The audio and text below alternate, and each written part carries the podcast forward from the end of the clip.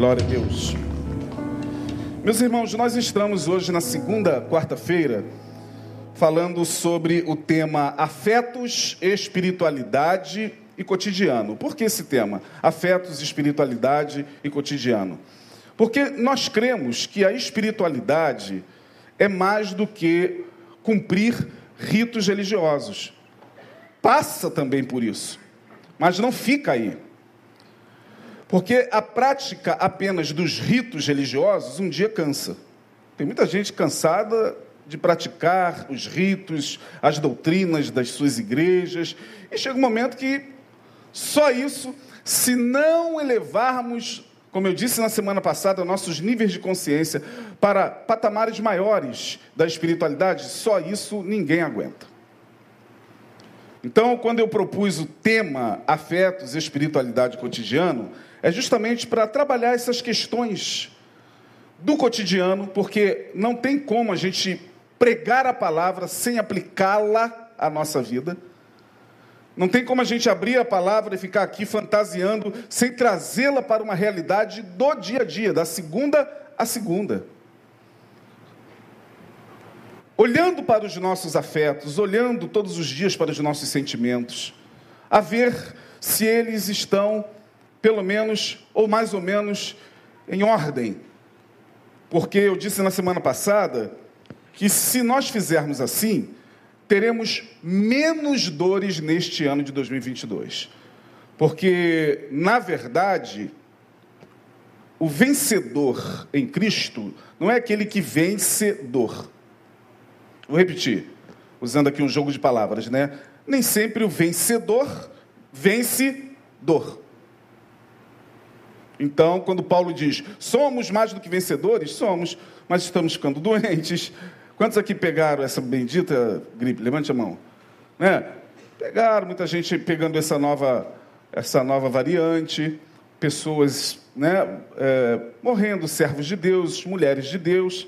Então, isso não quer dizer que deixamos de ser vencedores porque a calamidade nos alcançou. Não, o vencedor é aquele que entende que dores fazem parte da vida. E, assim sendo, temos que trazer uma consciência neste ano de 2022 ao nosso coração. O vencedor não é aquele que vai acertar mais. Deixa esse papo para os coachings, coaches, né? Deixa esse papo para o pessoal do mercado financeiro. Deixa esse, esse papo de que nesse ano você vai acertar mais para aqueles que estão nas redes sociais fazendo o seu trabalho, de estímulo, de ânimo, tem seu valor, mas, ao meu ver, o vencedor em Cristo não é aquele que vai acertar mais nesse ano, mas vai errar menos. Portanto, não é acertar mais, mas é errar menos. Olhando para os nossos afetos, para a nossa espiritualidade na prática do dia a dia, no cotidiano, a gente vai tentar errar menos. Porque errar, a gente erra o tempo todo. Esse é o tema, afetos, espiritualidade cotidiano. Eu dividi em subtemas. O tema principal e subtemas. Na semana passada falamos sobre intoxicação espiritual. Para quem nos ouviu pelas redes e para quem aqui esteve. Hoje, o subtema é um afeto muito complexo até de se falar sobre ele. Esse afeto é complexo de se falar pela densidade, pelo peso que só a palavra já gera. Essa é uma das palavras mais rejeitadas pela nossa mente. Inveja, o inimigo que morde na sombra. Inveja, o inimigo que morde na sombra. Eu não sei se vocês, como eu, já observaram que em rodas de amigo, em reuniões familiares ou em qualquer lugar, fala-se muito sobre muitos afetos ruins. Tem gente que até admite, eu já odiei, já cheguei até a ter vontade de matar. não é? Mas pouquíssimas pessoas falam, eu já invejei. É duro. Porque quando a gente fala de inveja, primeiro nós estamos falando de um sentimento extremamente primitivo, na natureza humana. Segundo, admiti-la em nós é duríssimo demais. Porque, moralmente falando, dentro da visão moral, da moral, do moralismo, muitas vezes, o invejoso é aquele que traz consigo uma energia muito ruim. Sim ou não? Quantos aqui conhecem algum invejoso? E quantos aqui já tiveram inveja? Eu. E vou contar para vocês. Eu trabalhei na década de 80 na Golden Cross. Fiquei lá por cinco anos. A Golden Cross, quando se lembra da Golden Cross? Plano de saúde. Eu trabalhei por cinco anos. Eu, durante um tempo, assumi, à época, um cargo de encarregado em um determinado setor. Eu era responsável por dez homens ali naquele setor. E vazou lá da diretoria que alguém iria ser transferido a bom sucesso. E era um lugar muito cobiçado. Eu queria ir para esse lugar. Eu trabalhava na Constante Ramos, em Copacabana. Era muito longe, eu morava aqui, aqui na Nogueira. E o deslocamento era terrível, bom, bom sucesso, e o lugar era bom de trabalhar. Enfim, meu nome e, mais, e o nome de um outro rapaz, que não trabalhava na matriz, eu trabalhava na, na matriz, ele trabalhava em outro setor com na mesma função que eu, nossos dois nomes foram cogitados. Bom, é, tente imaginar quem foi escolhido. Quem? Foi ele. Quando isso me chegou, eu fui tomado por um sentimento horrível. Horrível. E o garoto não só era um bom profissional, mas era gente boa demais. Mas eu confesso que alguma coisa entrou no meu coração naquele dia, quando eu soube. Fulano, sabe que Fulano, meu, meu, meu chefe, chegou no setor e falou assim: gente, Fulano vai assumir lá Cara, quando ele falou fulano, eu já evangélico, aquilo desceu de uma maneira ruim. Eu fiquei uma semana chateado com aquilo. E uma vez eu estava no meu ambiente de trabalho, ele foi lá, ele conhecia muita gente que trabalhava no meu setor. E aí, galera, quando eu olhei para ele, ele fala, Isaías, oi. Como é que tá? Pô, cara, é muito legal. Aí piorou a situação. Muito show de bola, cara. Olha, e lá agora, lá eles dão lanche à tarde. Peguei um chefe que é uma maravilha, eu já sabia disso tudo. Eu fui tomado por inveja. Inveja é uma coisa assim terrível, minha gente. Terrível porque a inveja ela nos toca sem, a gente, sem que a gente se aperceba. E ao nos tocar, eu vou explicar a vocês o funcionamento psíquico da inveja. Psíquico. A inveja nos toca. Ela entra e se esconde na sombra, que é aquela parte nossa que a gente nega, a gente não aceita. A sombra, por isso que eu coloquei o tema, inveja, o inimigo que morde na sombra, que a sombra é algo em nós que nós rejeitamos o tempo todo. Por isso, ao rejeitar em nós aspectos negativos, o que, que a gente faz? A gente lança da nossa sombra o tempo todo para o outro. Então, invejoso quem é? É você, pô. É você. É ele, é ele, é ele, é ele. Esse é o mecanismo da inveja. Se alguém olha para a gente e diz: Você já teve inveja de alguém? A gente pode até dizer que sim, mas a gente fala tentando colocar isso de uma maneira pitoresca. Porque assumir que a gente teve inveja já chega assim a mexer com o coração. Se à época alguém percebendo o, o meu comportamento em relação a esse rapaz que pegou essa vaga para onde eu queria ir, chegasse para mim e falasse assim, ó, Isaías, está com inveja? Eu ia ficar irado demais. que rapaz? Que inveja o quê, cara? Ah, porque ninguém admite. E é um sentimento, talvez um dos sentimentos mais primitivos, torno a repetir, da humanidade. Porque a inveja, ela traz consigo um outro afeto que não vou falar dele aqui, mas é quase que co-irmãs, que é o ciúme. Não vou falar do ciúme, vou falar da inveja. Mas inveja e ciúme andam quase que de lado a lado, sabe? Veremos isso na palavra. Portanto, a inveja. Eu fui pesquisar na palavra, passei praticamente ontem e hoje debruçado nesse tema, porque é um tema pesado, né? Não é um tema que conforta ouvir. Mas eu vou tentar deixar esse tema leve. Primeiro, eu já me expus aqui. Você não precisa falar que teve inveja, não. Já falei por você.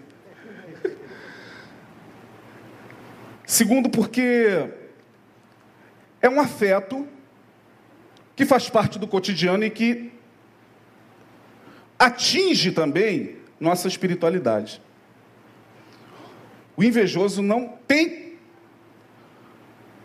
como praticar uma boa espiritualidade, não tem como ter uma vida espiritual plena, leve. Vamos ver isso na palavra então. E o que eu estou trazendo para vocês aqui não é nada em relação à psicologia, psicanálise. Ah, ela vem pastor para falar esse negócio de psicanálise. Não, não, não vou mostrar. Na palavra. Não tem nada de Freud aqui, nem de psicologia. Não. Eu vou mostrar na palavra. Vamos fazer algumas considerações sobre a inveja. Primeiro, em Provérbios 14, versículo 30. Provérbios 14. A gente pode ler até na tela, mas eu não quero perder o hábito de manusear a Bíblia, porque eu já estou ficando velho. Isso ajuda. Vou para 53 agora. E aí ficar manuseando a Bíblia, de repente ajuda, previne, sabe lá, né? Provérbios 14, versículo 30. Leiam, por gentileza, o que está aí. Vamos lá, todos juntos? O coração é a vida, mas. O coração com saúde traz vida para a carne. Mas a inveja é o quê? Então, primeiro, a inveja é uma questão de saúde mental.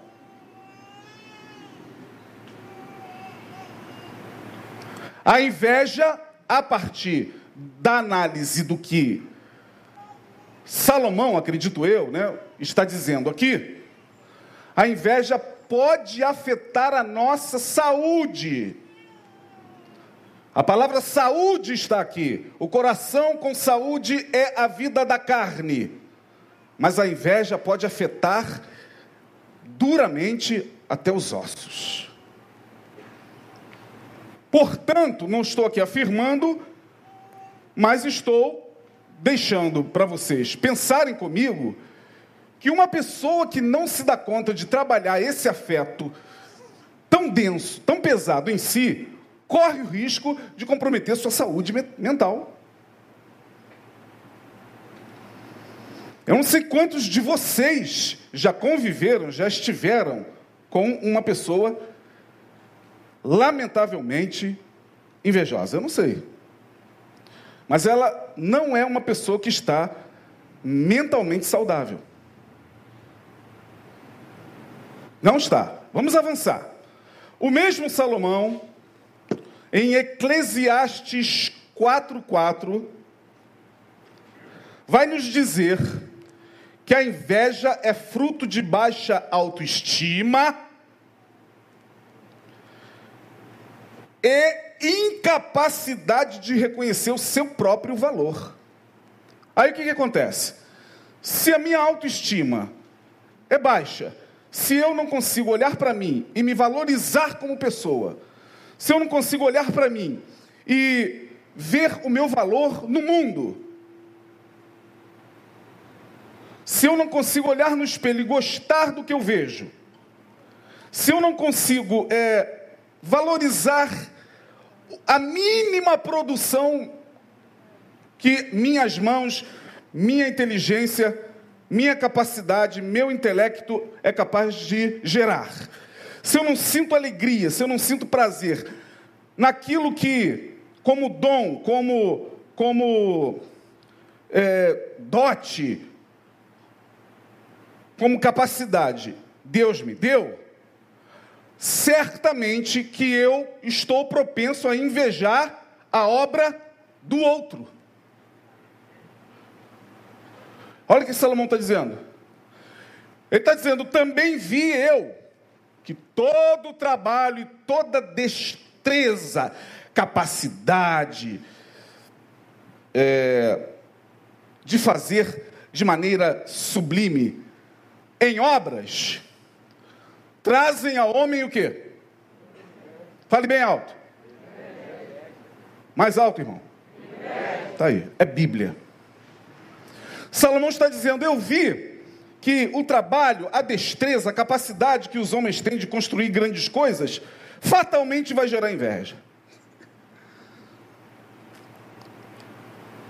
Portanto, não tem como a gente se livrar disso.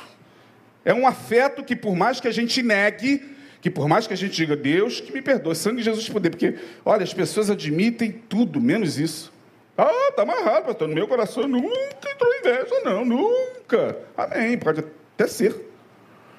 Mas eu já fico pensando do porquê muita gente reage até assim, né? chega até a pular. Falou inveja, não, não, calma, irmão. Não é não, tá bom. Parece que a pessoa se denuncia, né? Eu não. Está se denunciando. Eu não. Eu de poder, eu não, não. Inveja no meu coração, jamais. Mas Salomão está dizendo o seguinte: olha, todos podem ser mordidos por ela. Todos nós. Se você não trabalha bem o seu amor próprio, se você não trabalha bem a sua autoestima, se você não está pedindo a Deus constantemente que pelo seu espírito ele possa trazer a você o teu valor próprio, porque minha gente, nós temos o nosso valor próprio. Nunca mais cantamos essa canção. Se der, a gente pode até terminar com ela, né? Quero que valorizes. Você é um ser, você é alguém tão importante para Deus. Nada de ficar sofrendo angústia e dor. Nesse seu complexo. Porque todos nós, inevitavelmente, todos nós. Ah, eu tenho 20 anos de terapia. Eu tenho 30, eu tenho 5, não tenho nenhum. Todos nós carregamos complexos. Todos nós. É impossível passar pela vida sem que os complexos se formem em nós. Mas aí, como a gente lida com eles é o problema. Porque a gente está exposto a tudo o tempo todo fofocas, invejas, é, disse-me-disse, maledicência. É, a gente, nesses últimos dias, tem visto isso nas redes sociais. Agora, como é que a gente lida com isso? Vai depender de como a gente está lidando, obviamente, com nós mesmos. Né? Jesus era um homem muito bem resolvido. Você imagine se Jesus fosse como a gente. Gosto desse exemplo. Um, um belo dia, ele estava pregando para uma multidão e ele falava no seu discurso canibalístico de João 6: A minha carne é verdadeira comida, meu sangue é verdadeira bebida. Quem não come da minha carne e não bebe do meu sangue não tem parte comigo. Canibalístico no modo de dizer, né? Os que estavam ouvindo dizendo: Ixi, que coisa de doido, minha carne é verdadeira comida. Que esse cara está falando? Aí diz o texto que foi saindo um a um, sai uma multidão de lá, outra vaza, outra coloca assim a mão na cabeça, finge que está telefonando e vai embora. Outros vão vir as quais Jesus está falando. Aí ficam. Vaza todo mundo. Só fica.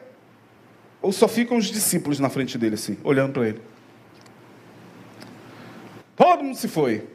Mas se Jesus fosse como nós, entraríamos em desespero. Ah, me abandonaram. Meu Deus, eu vou me matar porque ninguém me ama. Ninguém me ama, ninguém me quer, ninguém me valoriza. Olha só, todo mundo virou as costas. Pensou se Jesus entrasse em comparação com o primo? Quando João Batista prega, fica. Está todo mundo, mas quando eu. Jesus olha para os discípulos e diz assim: Vocês também querem se retirar? Hã? Eu estou perguntando se vocês também querem ir. A porta da rua.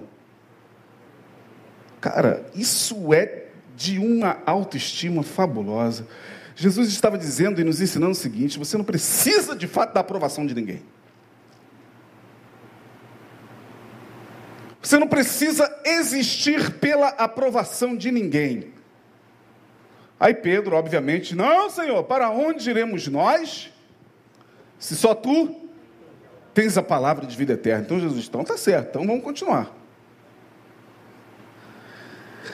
É difícil até a gente falar sobre isso, mas é, a, autoestima baixa pode fazer com que a gente seja mordido pela inveja, pela produção alheia, pela obra alheia. É o que Salomão colocou ali. Muito bem, falando isso,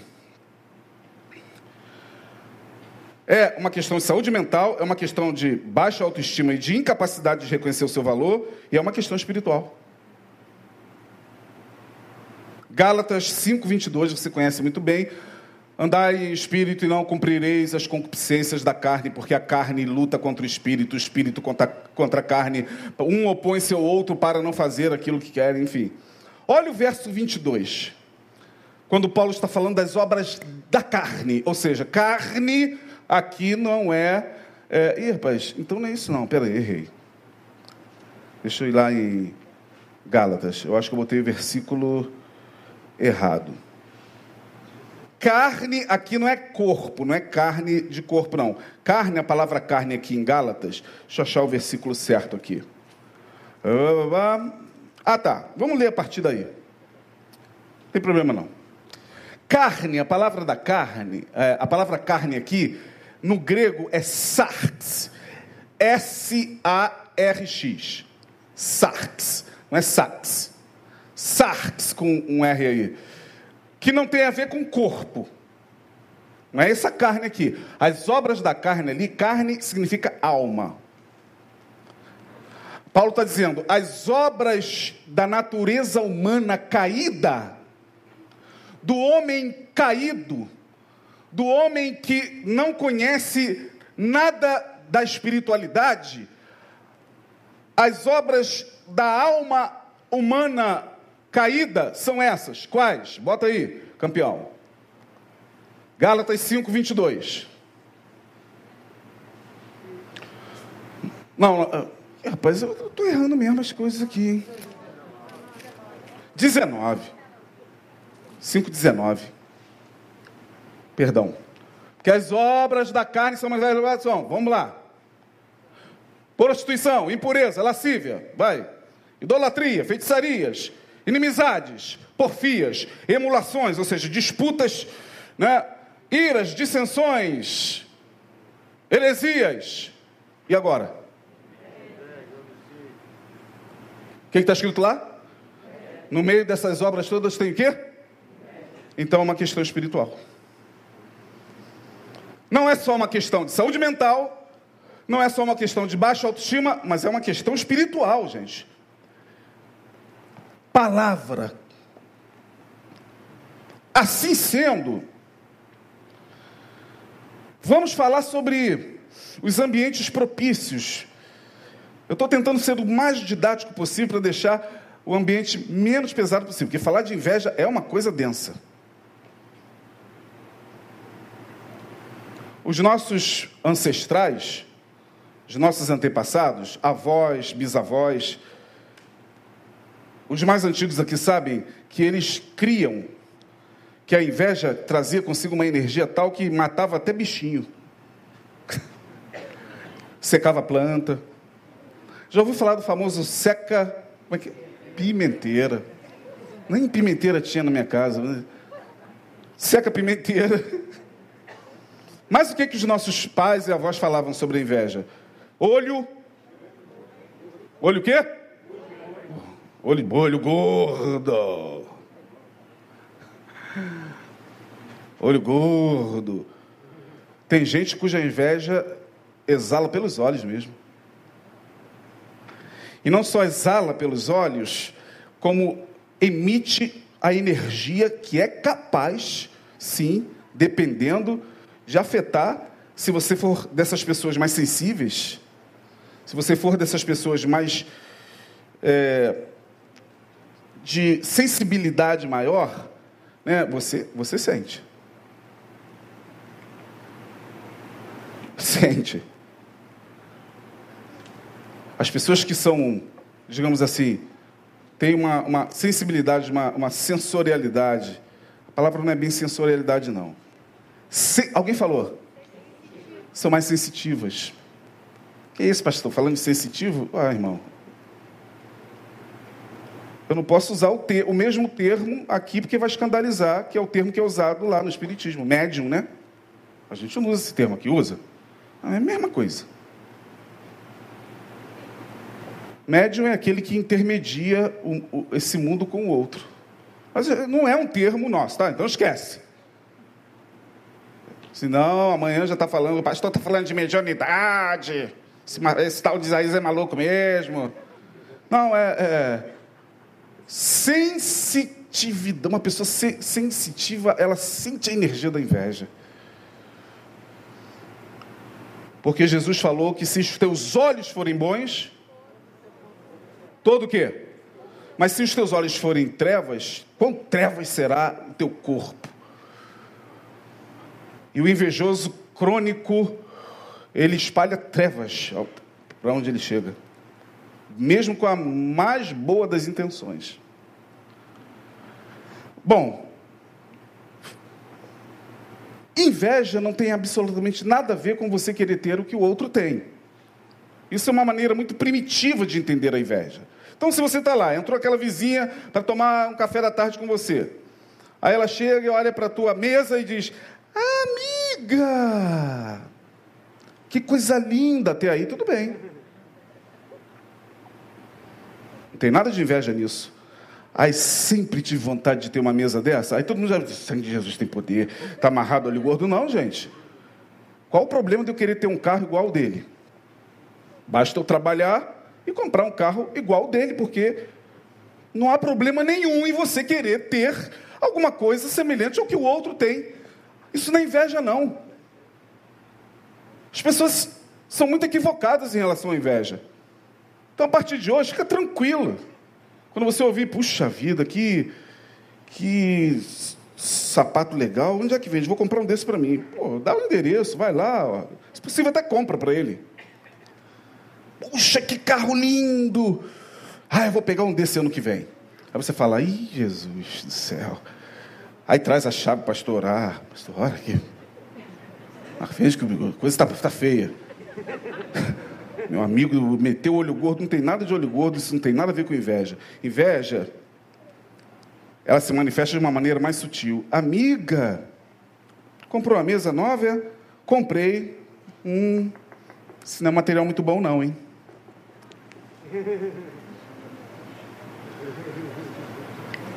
Ah, eu ia comprar uma dessa aqui, mas a minha que eu ia comprar não é, não é, é era uma espessura maior.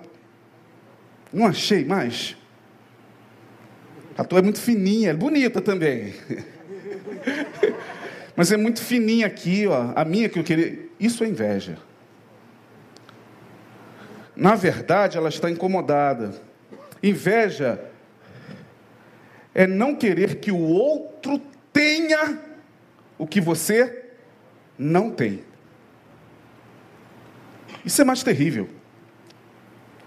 E aí, gente, é, quando a gente pensa nesse afeto, precisamos pensar nos ambientes onde esse afeto é gerado. Porque eu já falei, se a inveja é um patrimônio da humanidade, eu vou mostrar a vocês, é um patrimônio da humanidade, como diz, quem falou isso foi Leandro Carnal, numa das suas palestras. A inveja é o patrimônio da humanidade. A gente traz no pacote do Éden. Tudo aquilo ali, porfia, emulação, prostituição, impureza e a inveja estava ali, não estava? A gente traz da natureza caída. Então, quais seriam os ambientes propícios para fazer com que esse sentimento, lembrando que é importante frisar, antes que eu me esqueça, um sentimento humano, é um sentimento humano. Faz parte da natureza caída do homem. Portanto, a inveja não vem de fora. Não é o diabo que coloca inveja em ninguém. Não é Satanás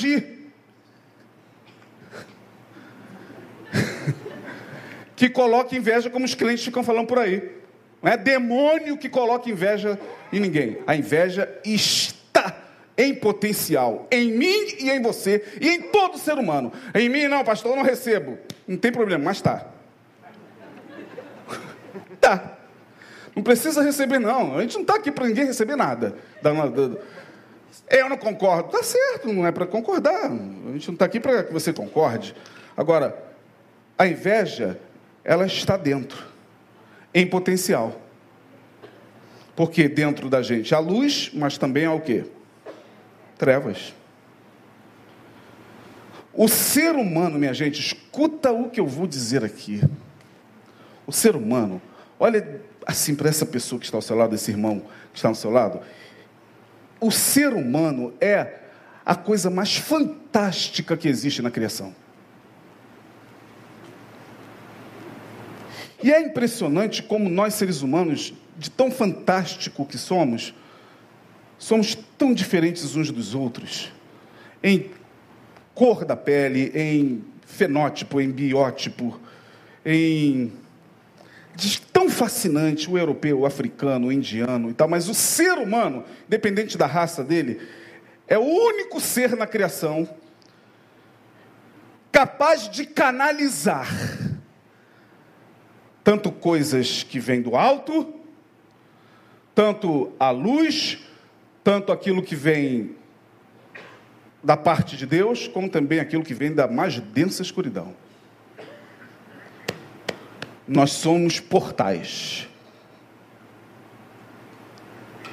Muita gente não se dá conta disso. O ser humano, vou repetir, os anjos não são, se existe extraterrestre ou não, não sei, mas também eles não são. Nós somos os únicos na, na natureza, no cosmos, capaz de ser veículo da parte de Deus, de ser instrumento da parte de Deus, da parte do bem, da parte da luz, como também nós podemos ser veículos da escuridão e das trevas. Impressionante o ser humano. Ele é constituído na sua natureza, corpo, alma, espírito, para quem vê dessa forma, ele é constituído, Deus o constituiu para isso, para usá-lo. Por isso que Deus nos constituiu assim, para o seu espírito nos usar. Então, está em nós. E os ambientes propícios? Gênesis 4. Vamos falar do primeiro ambiente propício. Gênesis capítulo 4, vocês conhecem a história. Caim e. Caim. Bom, Caim e Abel, está lá em Gênesis 4. Filhos de Adão e Eva eram irmãos. Provavelmente Caim era o mais velho. Segundo o texto, a gente vai lendo, Caim era o mais velho. Caim e Abel. Um era pastor de ovelhas, trabalhava com a parte da pecuária. Abel trabalhava com animais, trabalhava ali no, no campo com os animais. O outro, Caim, trabalhava como lavrador da terra. Arava a terra, colhia, plantava, jogava semente, enfim, dois trabalhos essenciais, sim ou não? Você fica hoje sem a agropecuária? Não fica.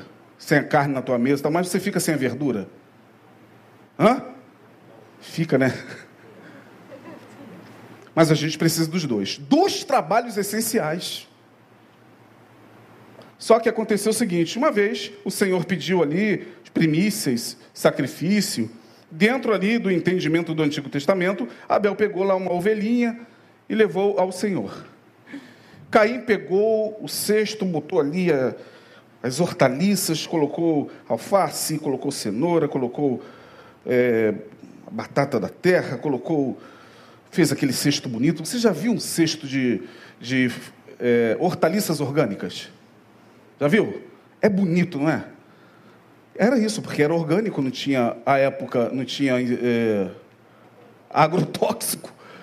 A coisa devia ser linda. E ele trouxe para o Senhor. Aí o Senhor, diz o texto, aceitou a oferta de Abel, rejeitou a de Caim. Por quê? Porque Deus estava naquele dia de pavirada? Porque Deus achou Caim muito feinho? Não. João, lá na sua epístola, vai dizer que Caim era do maligno. Ele era mau. Ele tinha uma natureza má. Ele já estava fazendo algumas coisas que Deus não estava se agradando. E aí, quando ele vê aquilo, Abel, Deus recebe a oferta. A dele, Deus rejeita, entra no coração dele o quê? Portanto, o primeiro ambiente propício para que a inveja possa ser manifestada é onde? Família. A gente que eu estou falando aqui é, vai, vai, vai dar pano para manga aí, vai ter gente falando que eu estou pregando agora psicologia. Estou na Bíblia. É, na família. Que é isso, pastor? Eu me dou tão bem com meu irmão, louvado seja Deus.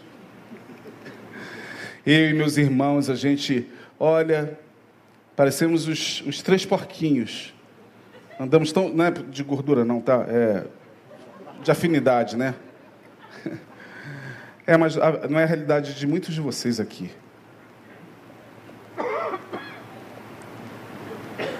Irmãos se invejam. Está aqui. Irmãos por inveja são capazes de prejudicar o outro. Irmãos por inveja são capazes de armar ciladas para irmãos. Porque será, disse Jesus nos últimos tempos, pais contra filhos e. Quem lembra? Irmão contra irmão. Pastor, não é possível. Eu fico assim, às vezes, espantado com o, o, o espantado.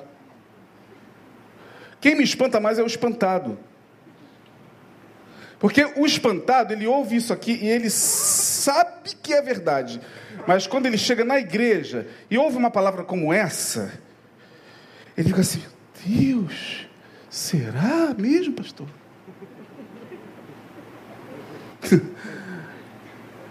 Minha gente boa, a família é um ambiente fértil para desembocar na gente esses afetos.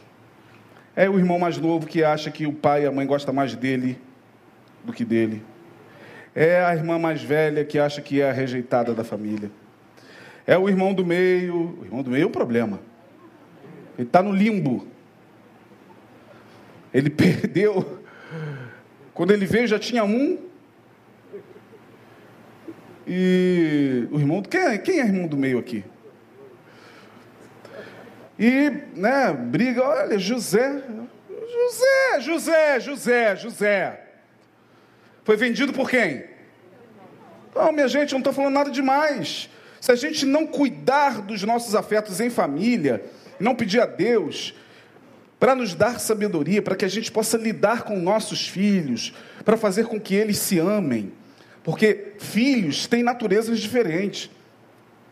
E aí, uma coisinha só que você possa falar em relação a um filho e não a outro, filho, olha, você é o meu orgulho, viu? E o outro está ali. Ah, então ele que é o orgulho do papai. Uhum. É o que eu mais ouço na minha clínica, dia após dia. Pastor Denilson é psicólogo também, tantos outros. Minha mãe sempre escolheu o meu irmão. Minha mãe sempre preferiu a minha irmã. Minha mãe disse que o meu irmão era o orgulho da família. Minha mãe disse que a minha irmã, sim, estava trazendo honra. Gente, isso é mais comum do que a gente possa imaginar. Pais que invejam filhos. Mães que competem com filhas. Vai onde, filha? Mãe, vou sair. Para onde? Ah, eu vou. Marquei com os amigos, então vou me encontrar com os amigos. Não posso ir, não? Peraí. Aí bota a mesma roupa e tal. Aí vai com a filha. Bacana isso, né? Às vezes não é bacana, não, é para competir para dizer que também está ali, sabe? Eu sei que eu, essa palavra mexe um pouquinho, tem plena consciência disso, mas foi o que eu propus trazer nessa noite, para a gente tentar trabalhar isso, família. Aí o que, que acontece? Em, em Gênesis 4, quando Deus rejeita a oferta de Caim, a energia dele muda. Diga, repita comigo: a inveja muda a energia da mente. Muda ou não muda? Muda. Muda porque ela já está em potencial na criança.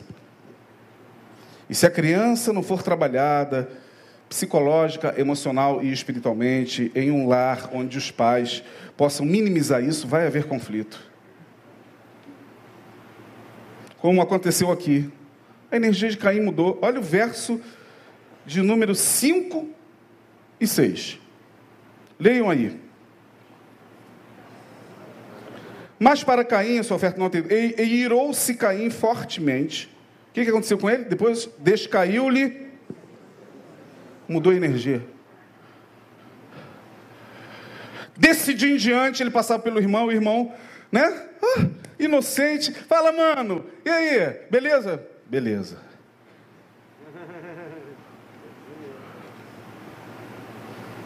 E aí, mano? É. Uhum. Mudou a energia. A inveja é sutil. A inveja é muito sutil. Aí Deus olha para ele e diz, verso de número 6, pergunta: Caim, por que você se irou? E por que mudou a sua energia? Ou por que descaiu o seu semblante? No 7, Olha o que Deus diz: se bem fizeres, porque ele era do maligno, ele era um homem mau. Aí Deus falou: se bem fizeres, olha aqui, se bem fizeres, não haverá aceitação também para ti? E se não fizeres o bem, o pecado jaz à porta, e para ti será o seu desejo, e compete a ti dominá-lo. Deus alertou a Caim: Caim, eu não vou poder impedir o que já está no teu coração em relação ao seu irmão. Porque a inveja provocou a ira, a ira está levando você a, a, a cometer uma loucura contra o teu próprio irmão, contra o teu próprio sangue, Caim. Porque já está à porta. Aí quando você lê, jaz a porta, ou já está à porta, não é que alguma coisa, uma seta maligna veio. Bom, a gente até entende que também, né? Mas não é que essa coisa ruim veio de fora e parou na porta do coração para entrar, não. Não, jaz a porta porque veio de dentro. Ele deu vazão.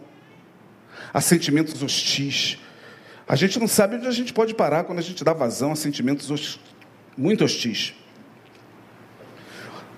Uma porta se fecha de fora para dentro, mas também ela se fecha e se abre de dentro para fora. Só de dentro para fora a gente pode abrir, abrir a porta para Jesus. Eis que estou à porta e bato. Se alguém a, a, ouvir a minha voz e abrir a porta, de dentro. Caim, eu sei que está brotando e jaz a porta do teu coração. Bom, não, deu, não teve jeito. Um belo dia ele chega e sutilmente, e aí, meu mano Abel, tudo bem? Tudo bem, vamos lá no campo.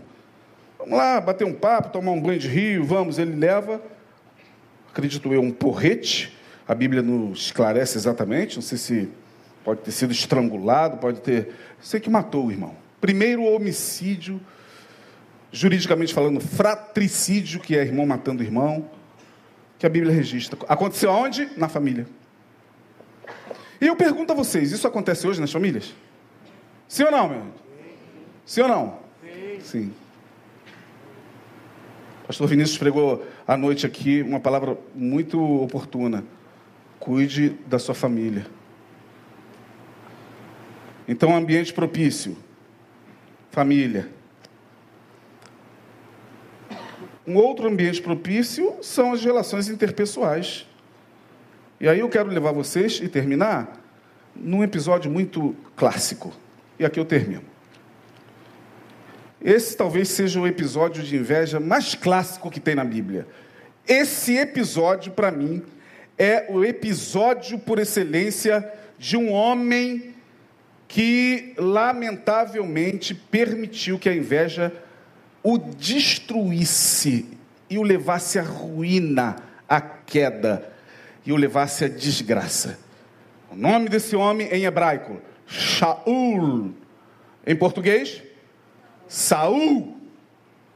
A história de Saul é muito interessante. Ele não pediu para ser rei. Foi lá, tava, perdeu a ovelha lá, Samuel Ó, o Senhor escolheu para ser rei. Eu? É, vamos embora. Unge esse cara, e a partir de um momento ele se torna rei em Israel. Pronto. Se tornou rei, ficou orgulhoso. Dê poder a uma pessoa, e você saberá quem ela é. Ocupou a cadeira do poder, acabou. Se sentia o cara. Seus primeiros um ano e meio, dois anos foram até bons. Venceu os amonitas numa guerra. Já contra os filisteus, Saul, orgulhoso que era, segundo alguns historiadores, um homem com perturbações mentais gravíssimas, liderou o povo contra os filisteus, mas ele já havia desobedecido a ordem de Samuel. Ele foi até Amaleque, Samuel deu uma ordem, ele cumpriu outra ordem. Tu vê que o cara não bate bem na cabeça. O profeta Samuel, quem o ungiu, disse: Vai, Deus falou para você fazer isso e isso. Ele não faz. Aí Samuel volta e fala: Meu amigo, por que, que você não fez o que Deus falou? Ah, não, não é bem assim, não. É, não, fiz sim. Eu não sei o quê. Aí Samuel, por que você não cumpriu o que o Senhor falou para que você cumprisse. Não, sei o que. Então, a partir de hoje, o Senhor está te rejeitando e vai colocar no teu lugar um melhor do que tu, um mais amado do que você. Acabou.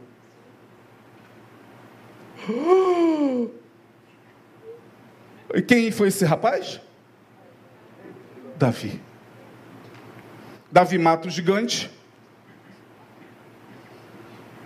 Saul já estava para lá de perturbado. Davi mata o gigante. Chega com a cabeça do gigante lá no palácio. Quem é você, meu jovem? Meu nome é Davi, sou filho de Jessé, da tribo de Judá. Você vai me servir, tá bom, meu rei? Davi passou a servir Saul. Bastou um dia só para que Saul, ao acordar, ouvisse ali na rua mulheres cantando.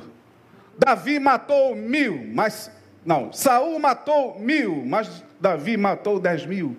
Saul matou milhares, mas Davi dez milhares. Saul matou dez. Davi matou cem. Diz o texto que ao ouvir isso, algo ruim tomou conta do coração dele. Ele mete a cara na janela e diz: Só matei mil porque só me deram mil. Se me dessem dez mil, eu também matava.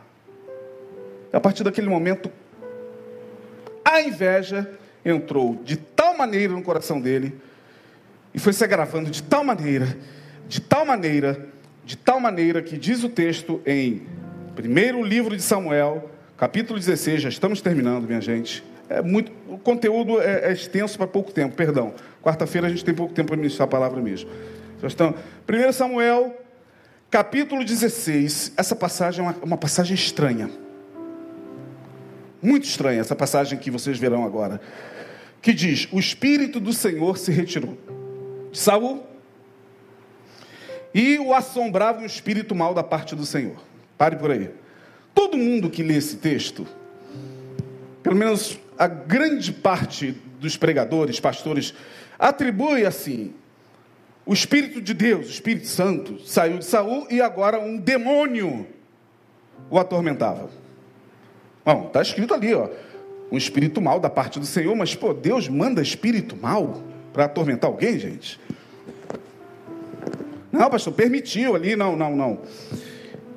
Para trazer essa mensagem a vocês, eu me debrucei bastante na pesquisa e fui ao léxico do hebraico. Consultei os maiores especialistas em hebraico para preparar esse sermão. Quem conhece línguas originais sabe que, primeiro, um termo no hebraico ele pode representar muita coisa. Quando diz ali o Espírito do Senhor se retirou ali de Saul, a palavra Espírito no hebraico é Ruah.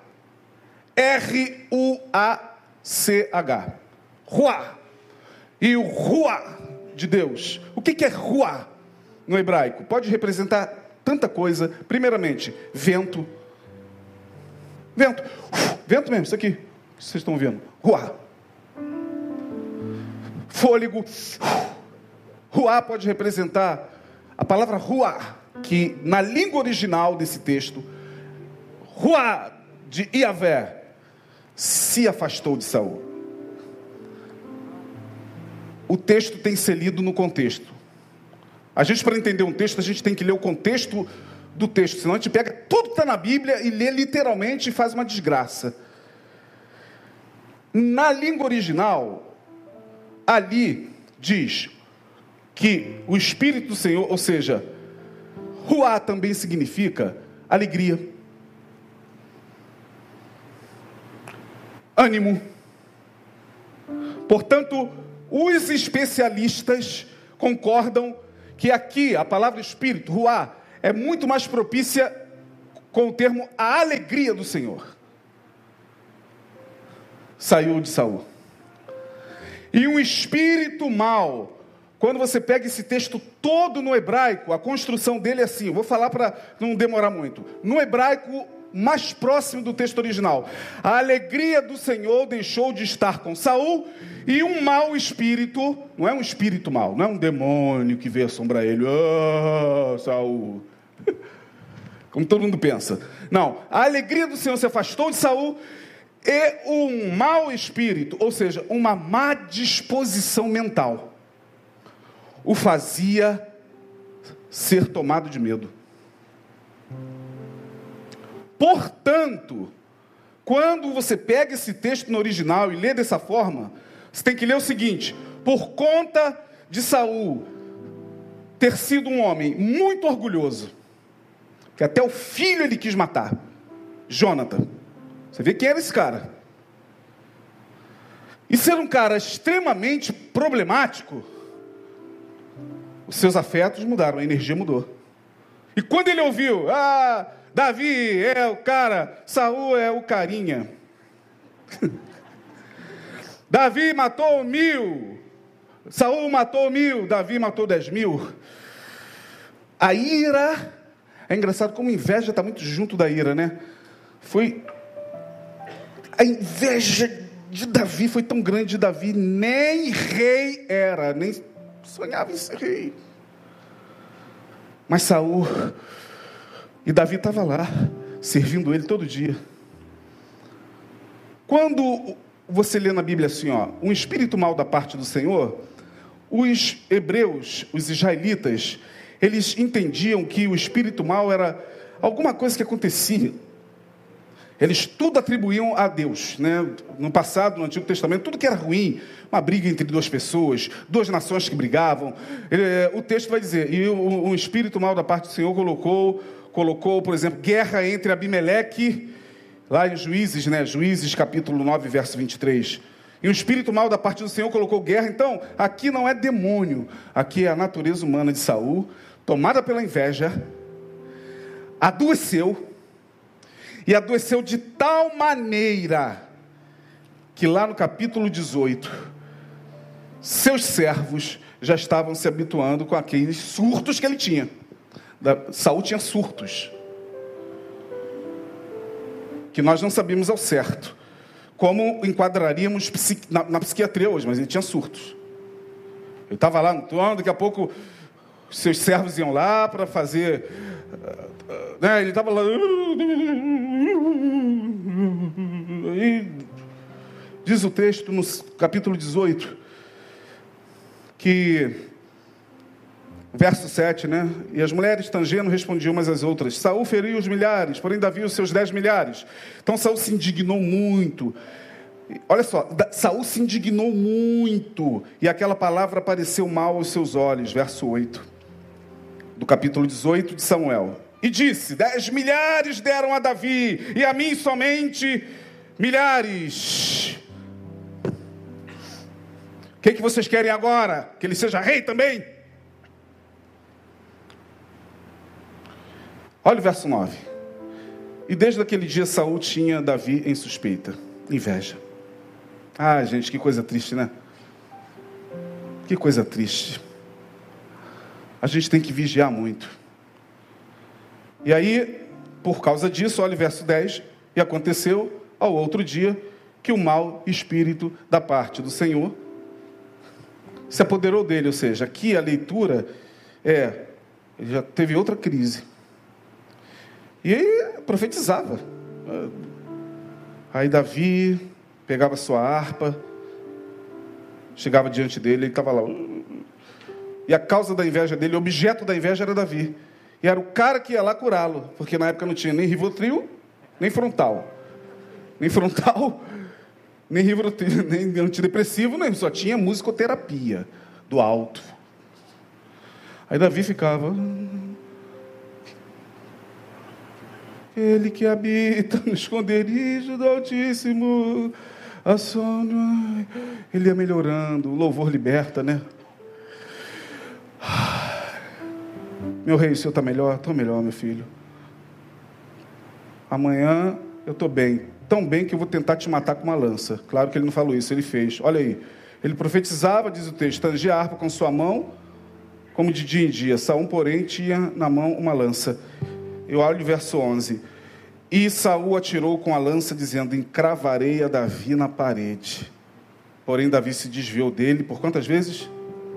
Ai, gente, Inveja é uma coisa mortal. A inveja é, é uma coisa que pode levar à destruição, à morte.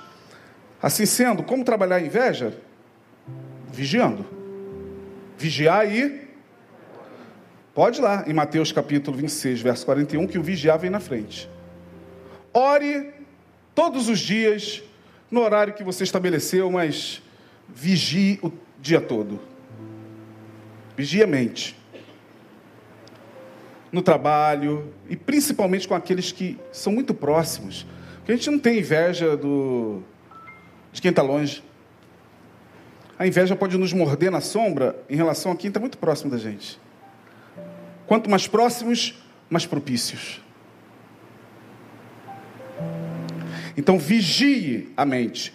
Terminando, segundo, foi o que eu falei na semana passada na quarta-feira. Provérbios 4, 23, sobre tudo que se deve guardar, guarda o teu coração, porque a inveja está lá, Pode me morder, pode morder você, pode morder o homem de Deus, a mulher de Deus. É um sentimento humano, mas é um sentimento que, uma vez que o coração abre a porta para ela e ela sai para a vida, aí os poderes espirituais adoram. Aí sim, aí os obsessores que estão lá esperando, ó, Estava lá na esquina, o ano começou, estava lá os espíritos malignos conversando. E aí, vai fazer o que esse ano? Ah, não sei, depende de quem, de quem abrir o coração para a gente se alimentar. E aí, vai destruir como? Estamos esperando aí. Opa, tem, tá vindo aí um. Ih, rapaz, vamos lá. O que que houve? Tá sentindo cheiro não? Não, inveja. Inveja! Aí eles se alimentam. Aí deu no que deu. E Saul teve um fim trágico, e muita gente pode ter um fim trágico por conta de, primeiro, não aceitar em si a possibilidade. Então, acredito, meus irmãos queridos, que a gente deve ser, nesse ano, mais francos com Deus. Deus, eu estou sentindo uma inveja terrível de desse, desse, daquele, daquele outro. Meu Deus, me guarda disso. Tem misericórdia, acabou o poder dela. Agora, ficar, hum, Senhor, limpa meu coração, ó oh, Deus, tá bom. De quê, meu filho? Ó oh, Deus, guarda meu coração, tá bom, meu filho, de quê? E a inveja está lá. Ó oh, Deus, tu sabes? Sim, e tu sabes? Ó oh, Deus, o Senhor me conhece, conheço, e você está se conhecendo? Minha gente, que Deus possa nos abençoar e semana que vem, quarta-feira, nós vamos falar, dentro desse tema, afetos e espiritualidade cotidiana, sobre autopiedade, autocomiseração. Tadinho de mim, ninguém me ama, ninguém me quer. O mundo não olha para mim. Como isso é também uma forma de orgulho disfarçado. Semana que vem é quem interessar. Que Deus possa abençoar vocês. Amém? Amém. Vamos ficar de pé. Vamos orar. Senhor, leva-nos em paz. Tem misericórdia de nossas vidas, porque não somos melhores que nossos pais. Não somos melhores, ó Deus, de tantos servos teus, de tantas pessoas que talvez tenham vivido em maior ou menor grau, em escalas diferentes, esse tipo de afeto tão comum na natureza caída, mas nós, ainda que façamos parte da natureza caída, nossa natureza foi regenerada pelo teu espírito. E por isso a tua palavra diz que aquele que está em ti, nova criação é. As coisas velhas passaram, tudo está se fazendo novo. Então nos ajuda. Não queremos tratar ninguém com moralismo, não queremos estar aqui dando uma de mais santo do que ninguém, mas queremos apenas que o teu Espírito nos ajude nesse tempo tão difícil para que nós possamos, Senhor, à luz da tua palavra e à luz do teu espírito, caminhar com menos dores possíveis. O menos dores possível, tanto na família quanto nos nossos círculos interpessoais, que o teu espírito esteja nos ajudando a vigiar a mente e a guardar o coração. Leva-nos em paz guardados debaixo das tuas mãos. No nome de Jesus nós oramos e agradecemos. Amém. Amém. Deus abençoe. Foi um prazer.